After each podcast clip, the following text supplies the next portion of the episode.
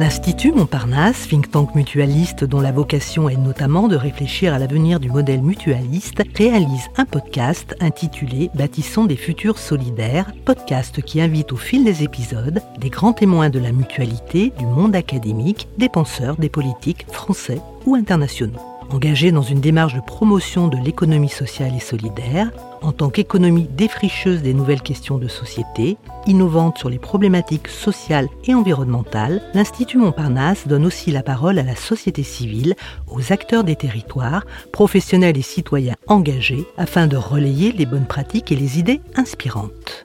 Pour les 55, 56, 57, 58 et 59e épisodes du podcast Bâtissons des futurs solidaires, rendez-vous à l'Université de Reims, chère ESS, pour poser la question L'ESS est-elle actrice d'une santé autrement?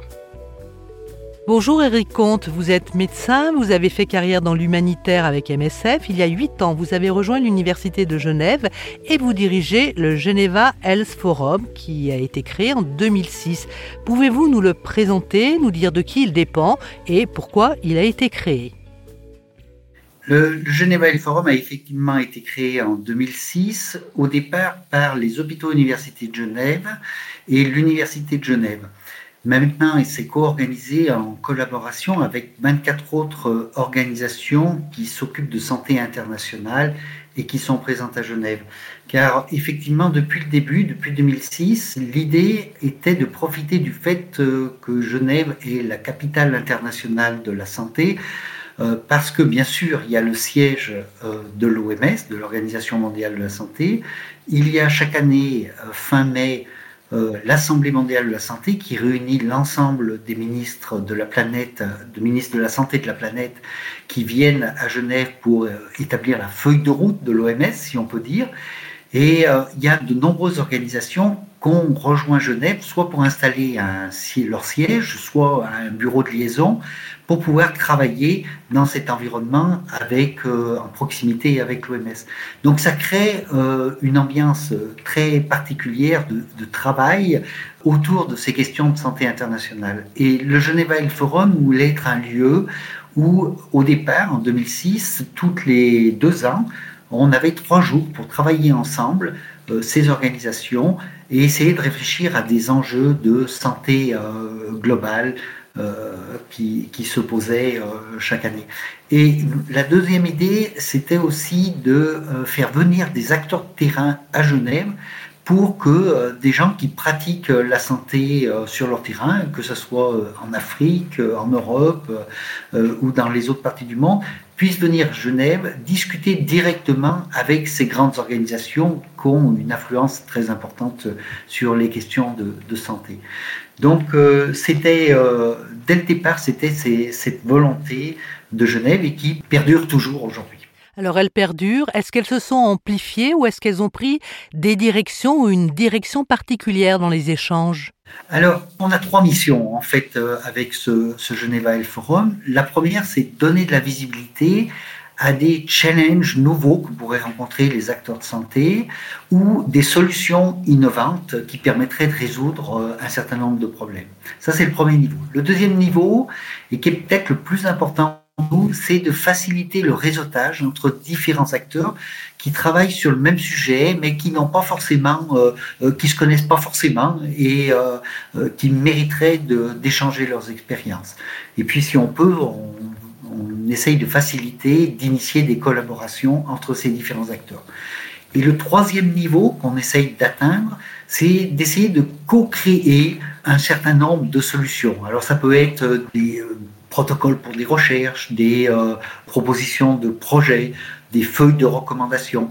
On essaye toujours, en fait, de faire de la synergie entre différents acteurs pour essayer d'améliorer des questions de santé à la fin. Alors depuis 2006, euh, le, monde a changé, hein, ça fait près de 20 ans maintenant, et euh, les problèmes, on les envisage pas tout à fait de la même manière. En 2006, on était très centré sur le soin, très curatif. Aujourd'hui, on est obligé de s'ouvrir aux questions de prévention et d'être beaucoup plus inclusif avec les différentes organisations qui sont issues des communautés. Très bien. Alors, vous l'avez dit, vous êtes basé à Genève, vous êtes en proximité de l'OMS et de nombreuses organisations de santé. Vous avez donc des échanges constants avec de nombreux acteurs de la santé, ce qui fait de vous un fin observateur. Est-ce que vous pouvez nous donner votre perception des modèles coopératifs en santé à l'international, notamment concernant le rôle qu'ils jouent en matière d'éducation à la santé? Alors, à Genève aussi, on, on a un côté euh, où on reste attentif aux, pays qui ont des ressources plus limitées, car c'est souvent dans ces pays-là que euh, les problèmes d'accès aux soins euh, ou que les problèmes plus généraux de santé se posent de manière plus aiguë. Donc, par exemple, si on prend l'Afrique, on connaît beaucoup ces modèles communautaires, ces centres de santé, ce travail avec les agents de santé communautaire dans la communauté, avec la prévention. Et, c'est intéressant aujourd'hui de voir que le modèle occidental aux États-Unis, en Europe, qui était beaucoup plus centré sur une médecine hospitalière, curative, avec un système de médecins euh, le plus souvent libéral, en fait, euh, ce système occidental arrive un peu en bout de souffle. On le voit euh, tous les jours avec la crise des hôpitaux, par exemple. Et on s'interroge beaucoup sur euh, l'intérêt du modèle plus africain, je dirais, avec ses centres de santé et ses actions communautaires. Alors bien sûr, hein, en Afrique, on a peut-être moins de moyens, donc la situation est, aussi difficile, mais le, modèle plus communautaire qu'on rencontre dans ces pays-là peut être une source de réflexion pour les modèles occidentaux. Et là, on a un peu euh, une reverse innovation, euh, comme disent les, euh, anglophones, et je pense qu'on a beaucoup de choses à apprendre de ces modèles-là. Et aujourd'hui, on ne peut plus être simplement dans le curatif, il faut être dans la prévention et aussi dans les interventions qui concernent le style de vie. Le lien entre l'environnement, la dégradation de l'environnement et les questions de santé est de plus en plus mise à jour. Et là, on pourra améliorer la santé des gens que si on améliore le cadre de vie, euh, limite les destructions de l'environnement. Et donc là, on est beaucoup dans la prévention et l'attention euh, qu'on doit porter à notre mode de vie. Donc, euh, est-ce qu'en creux, vous êtes en train de nous dire que les centres de santé communautaires proposent une proximité qu'on a un petit peu perdue entre soignants et patients et que de cette proximité peut naître une autre forme d'information, une autre forme de sensibilisation et donc de prévention aux questions de santé? Oui, il y a souvent une formule qui revient actuellement dans les questions de, santé, c'est que on peut plus faire euh, de bien à la communauté sans impliquer la communauté. Il faut vraiment que euh, les, le citoyen, non seulement les patients et leurs familles, mais aussi le citoyen, avant qu'il soit malade, soit impliqué dans les actions de santé. Il est le premier concerné, ça va être le premier motivé. On peut plus avoir un système dans lequel les, patients, euh, leurs familles soient juste des sujets. Il faut vraiment qu'ils deviennent acteurs. Alors, euh, il y a beaucoup de choses qui vont dans ce sens-là maintenant. Hein. On a les, patients experts qui sont associés dans les, hôpitaux. Euh, on peut, euh, on voit aussi les associations patients qui sont de, plus en plus euh, impliquées en dialogue avec les, autorités publiques, avec les soignants.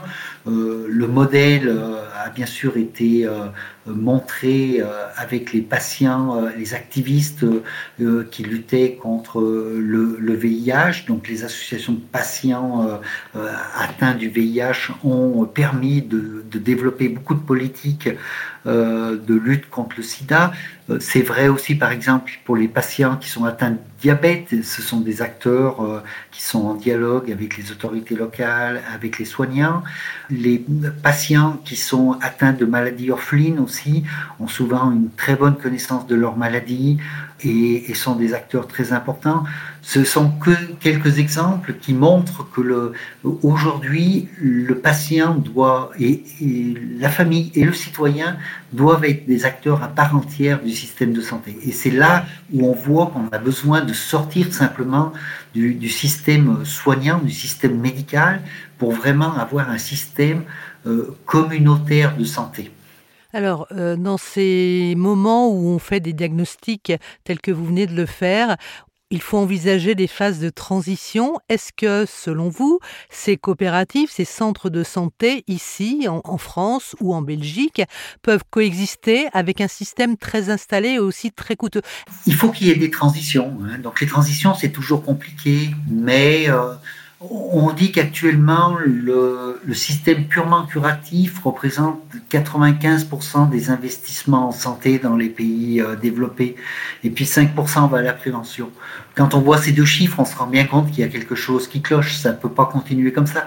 Donc il va falloir un, rééquilibrage, il va falloir qu'on développe de plus en plus euh, euh, ces, questions de prévention.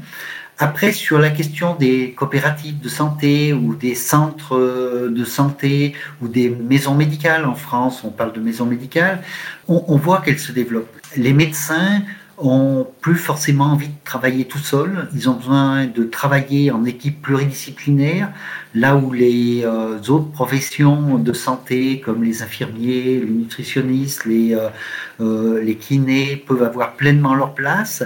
Et ces centres de santé, ils offrent la possibilité de ne pas être tout seul et, et, de pouvoir travailler en équipe. Et, et ça, je crois que c'est un driver très fort qui va amener de plus en plus de professionnels à se diriger vers ces systèmes de, centres de santé. Et puis on a le problème aussi des déserts médicaux. De fait, on voit qu'il y a des zones qui n'intéressent plus du tout les, les médecins euh, traditionnels euh, de, de s'impliquer dans ces zones-là. Et donc, euh, pour lutter contre ces déserts médicaux, les centres de santé pluridisciplinaires peuvent être euh, une partie de la solution.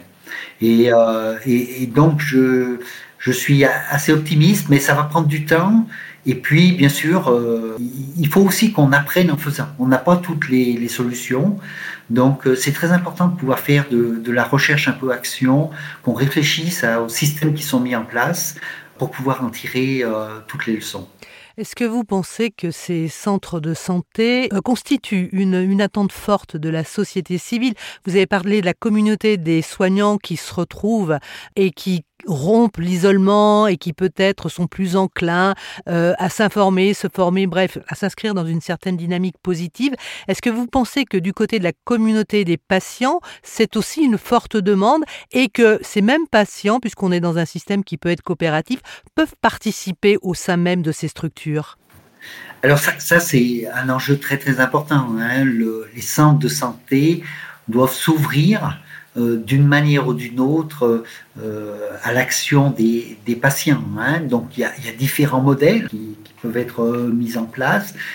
Il n'y a pas forcément un modèle unique. Hein. Euh, chaque situation est, peut-être un peu différente en fonction aussi des objectifs qu'on veut se fixer. Euh, d'être plus ou moins ouvert sur les actions de prévention euh, euh, dans la communauté. On, peut imaginer beaucoup de modèles. Les patients, je pense que euh, de plus en plus, euh, les gens veulent être un peu maîtres de, leur avenir, de leur environnement pour des questions de santé. Et, je pense qu'il y a des gens qui vont s'impliquer. Après, ça va prendre encore du temps, mais euh, encore une fois, je, pense qu'on peut être optimiste et que les patients vont être demandeurs, sont déjà demandeurs. Très bien, je vous remercie infiniment. Est-ce que vous voulez bien nous donner les grands rendez-vous à ne pas manquer du Geneva Health Forum? Je crois que vous avez un calendrier assez riche pour les semaines à venir. Oui, alors autrefois le, le Geneva Forum, que je le disais au, début de cet entretien, euh, c'était une conférence qui avait lieu trois jours tous les deux ans. Mais maintenant, on a trop de demandes de la part de nos partenaires et donc on s'est transformé en plateforme continue où on essaye toujours d'obtenir ces objectifs, de donner de la visibilité, de faciliter les rencontres et d'essayer de co-créer euh, un certain nombre de solutions. Mais tout au long de l'année, à peu près une fois par mois, on, a une activité qui peut être une table ronde, panel de discussion, euh, un, un, atelier. Euh, euh, donc ça, c'est un petit peu tout au long de l'année qu'on a. Mais notre prochain rendez-vous important va avoir lieu fin mai, la dernière semaine de mai, du, du 27 au 29 mai, pendant la semaine de l'Assemblée mondiale de la santé. On veut créer donc euh, la nouvelle forme de conférence où on va laisser de l'espace à la communauté scientifique et à la société civile, hein, notamment au réseau de patients, pour qu'ils puissent venir donner leur avis sur les grandes discussions qui vont avoir lieu pendant l'Assemblée mondiale de la santé. Donc euh, là aussi, on va essayer de faire en sorte que ça soit pas monopolisé uniquement par euh, les acteurs politiques, mais on voudrait que euh, la communauté scientifique et les ONG, la société civile, puissent venir donner leur avis sur ces grands thèmes. Donc euh, ça va être une première pour nous. On rencontre pour le moment beaucoup euh, d'interactions avec euh, notre réseau et donc je crois que ça va être un moment très intéressant à partager. Et pendant ce, ces trois jours, on va aussi avoir un séminaire spécialement dédié toute une journée le 27 mai au centre de santé communautaire d'essayer, et plus particulièrement pendant cette journée-là, on va essayer de réfléchir à quels sont les apports du numérique dans la gestion des centres de santé communautaire, comment ça peut favoriser, simplifier la vie euh, des soignants, mais aussi favoriser l'interaction avec euh, la communauté euh, des patients et des citoyens. Donc voilà, plein de choses intéressantes en lien avec ce, cette question des centres de santé et de l'implication des communautés. Et puis, euh, on sera très content de vous accueillir pendant ces trois jours. Merci infiniment Eric Comte pour cette invitation. Merci pour votre exposé très complet. À bientôt. Merci infiniment à l'Université de Reims, cher ESS, d'avoir ouvert ses portes à l'Institut Montparnasse. Nous espérons que ce podcast vous a donné de nouvelles clés pour mieux comprendre et imaginer le fonctionnement et les atouts des organisations relevant de l'ESS. Ce podcast est à écouter et réécouter sur le site de l'Institut Montparnasse, sur celui de Podcasters Media, ainsi que sur toutes les plateformes.